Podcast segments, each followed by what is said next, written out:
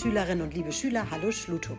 Heute ist Donnerstag, der 21. Mai und ich werde gleich an Corinna Hennig übergeben, denn die Wissenschaftsredakteurin von NDR Info hat unsere Fragen beantwortet, exklusiv für uns. Also viel Spaß beim Zuhören, passt alle gut auf euch auf und haltet wie immer Abstand.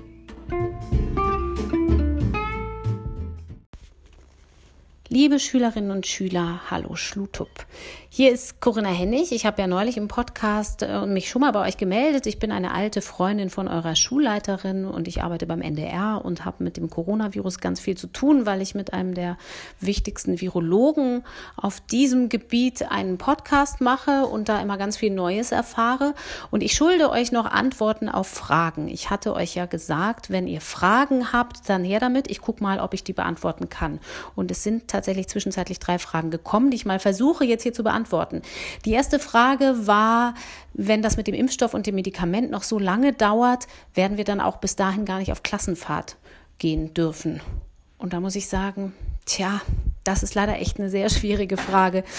Das Problem ist tatsächlich, dass wir nicht wissen, wie lange das dauern wird, ob das wirklich jetzt noch über ein Jahr dauern wird, bis wir einen Impfstoff haben und ob es nicht vielleicht bis dahin ein, zwei gute Nachrichten gibt. Also wenn man zum Beispiel rausfindet, dass sich gar nicht so viele Leute anstecken, weil sie vielleicht wegen anderer Viren ganz äh, gute Abwehrkräfte gegen dieses Virus haben, also weil man schon mal eine andere Infektion hatte, die einen dann so ein bisschen schützt gegen diese Infektion.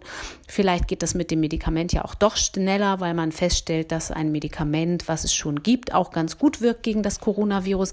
All das weiß man nicht und man weiß auch nicht, wie sich das Virus weiter verhält. Da sind noch zu viele Fragen offen. Was man sagen kann, ist, dass das mit dem Reisen, zumindest innerhalb von Deutschland, irgendwann eigentlich nicht mehr sinnvoll ist zu sagen, man darf sich da nicht mehr bewegen. Das sagen zumindest die Virologen, weil das Virus macht ja an keinen Grenzen halt, erst recht an keinen Grenzen von Bundesländern. Deswegen wären rein theoretisch Klassenreisen natürlich möglich. In der Praxis muss man sich dann fragen, solange wir auf Abstand bleiben müssen, um die Infektionszahl, die Ansteckungszahl möglichst klein zu halten, wie viel Sinn macht denn dann eine Klassenreise, wenn man da immer so meterweise Abstand halten muss und man kann eigentlich gar nicht so richtig auch zusammen essen in so einem Speisesaal. Also ich fürchte, das wird noch eine schwierige Entscheidung für eure Schulleitung und für eure Lehrer und Lehrerinnen, da zu gucken, ob sowas im Rahmen von so schwierigen Verhaltensregeln überhaupt möglich ist. Ich glaube, da müsst ihr noch ein bisschen bisschen Geduld haben, aber das wird vielleicht in ein paar Monaten eine einfachere Antwort darauf geben, zumindest dann im neuen Schuljahr. Aber es kann sein, dass es mit Klassenreisen schwierig wird. Die zweite Frage geht auch in die Richtung, nämlich ob es bis dahin dann auch noch keine normale Schule geben wird. Und auch das kann niemand so richtig beantworten. Es gibt ja jetzt wieder ein bisschen Schule. Normal wird das wohl keiner nennen, weil ihr habt wahrscheinlich auch Abstandsregeln. Ihr müsst ganz viel Hände waschen und Masken benutzen. Manche von euch vielleicht zumindest auf den Wegen dahin. Ich weiß nicht, wie ihr das handhabt. Das wird in jeder Schule wahrscheinlich ein bisschen anders gemacht. Aber man versucht ja zumindest, dass jeder so ein bisschen Schule haben kann. Und vielleicht haben wir Glück, die Zahlen sind relativ weit unten. Dann kann man ein bisschen mehr Normalität machen. Es kann auch gut sein, dass das für euch so ein bisschen so ein Hin und Her wird, dass ihr eine Weile lang Schule habt, dass dann die Infektionszahlen wieder nach oben gehen, sich mehr Leute anstecken. Das könnte im Herbst passieren, im Winter, vermuten zumindest die Virologen. Das kann sein, dass es dann mal wieder heißt, jetzt wieder alle zu Hause bleiben. Aber ich glaube, alle, die das entscheiden, sind sehr, sehr bemüht, so viel wie es geht möglich zu machen, damit ihr nicht die ganze Zeit zu Hause bleibt und nur am Computer lernen müsst. Die dritte Frage ist eine, die ganz anders ist, nämlich die Frage, warum sagen so viele, dass das eigentlich alles ungefährlich und harmlos ist. Da muss man sagen, das hat wahrscheinlich hauptsächlich zwei Gründe. Der eine Grund ist einer, der wirklich ein bisschen schwierig ist, weil wenn wir jetzt gucken, dann sehen wir, dass ja gar nicht die Krankenhäuser voll sind mit, mit alten Leuten, denen es ganz schlecht geht, weil sie sich mit dem Virus infiziert haben, so wie das zum Beispiel in anderen Ländern war, in Italien, wo es wirklich schlimme Situationen in den Krankenhäusern gab. Und wenn man sich das anguckt, kann man natürlich sagen, guck mal, ist doch alles gar nicht so schlimm. Es ist aber wahrscheinlich zumindest gar nicht so schlimm, weil wir diese ganzen Abstandsregeln einhalten, weil die Schulen mal zu waren zwischendurch, weil es keine Fußballspiele mehr vor Publikum gibt in den Stadien zum Beispiel. Ein ganz wichtiger Punkt, diese großen Veranstaltungen, auch Konzerte, wo viele Leute zusammenkommen. Deswegen ist es eigentlich eine Argumentation, die verkehrt rum ist. Also wenn man sagt, guck mal, ist alles gar nicht so schlimm, das Ganze ist doch ungefährlich, dann ist das eigentlich das Pferd von hinten aufgezäumt, weil man muss sagen, guckt mal, es ist alles im Moment gar nicht so schlimm, weil wir mit unseren Maßnahmen, mit diesen Kontaktbeschränkungen, wie es heißt, dafür gesorgt haben, dass es nicht so schlimm gekommen ist.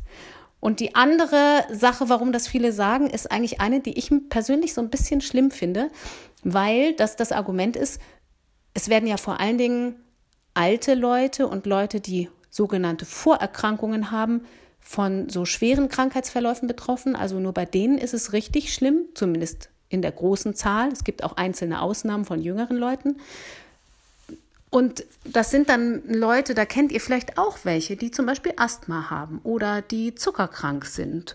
Oder auch Leute, da gibt's ja auch immer mal wieder Kinder, die vielleicht mal eine Krebserkrankung hatten, denen es jetzt wieder gut geht, aber wo der Körper eben gar nicht so viel Abwehrkräfte hat wie bei anderen.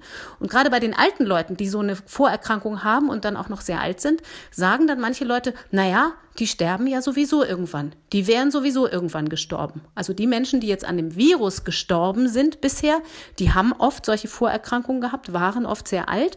Und da argumentieren viele Leute, naja, die wären sowieso gestorben. Aber das ist natürlich etwas, wo man sagen muss, wenn ihr an eure Großeltern denkt oder an andere Verwandte oder ältere Leute, die ihr kennt, findet ihr das schön, das zu hören, dass die sowieso gestorben wären? Abgesehen davon, vielleicht würden sie ja auch noch lange leben, zehn Jahre, 15 Jahre, wer weiß das schon. Gibt ja Menschen, die werden fast 100, über 90 auf jeden Fall. Und wollen wir diese Leute nicht alle noch bei uns behalten? Die können dann nämlich mit ihren Vorerkrankungen möglicherweise ganz normal lange leben, außer es kommt so ein Virus dazwischen. Das sind zwei von diesen Argumenten der Leute, die sagen, das ist alles ganz ungefährlich. Und vielleicht, weil ihr seid schlau, schaltet ihr euren Kopf ein und bildet euch eure eigene Meinung dazu. Ich glaube, das ist etwas, was eure Lehrer und Lehrerinnen sowieso super finden, wenn ihr da selber mitdenkt in dieser ganzen Krise. Und wenn man selber mitdenkt, kann ich euch aus eigener Erfahrung sagen, fühlt sich vieles auch gar nicht mehr so schlimm an, als wenn man sich dem nur so ausliefern muss und andere entscheiden alles für einen. In diesem Sinne hoffe ich, dass es euch weiter einigermaßen gut geht in der Schule. Ärgert eure Lehrer nicht zu sehr. Oder doch? Ich halte mich mal lieber raus.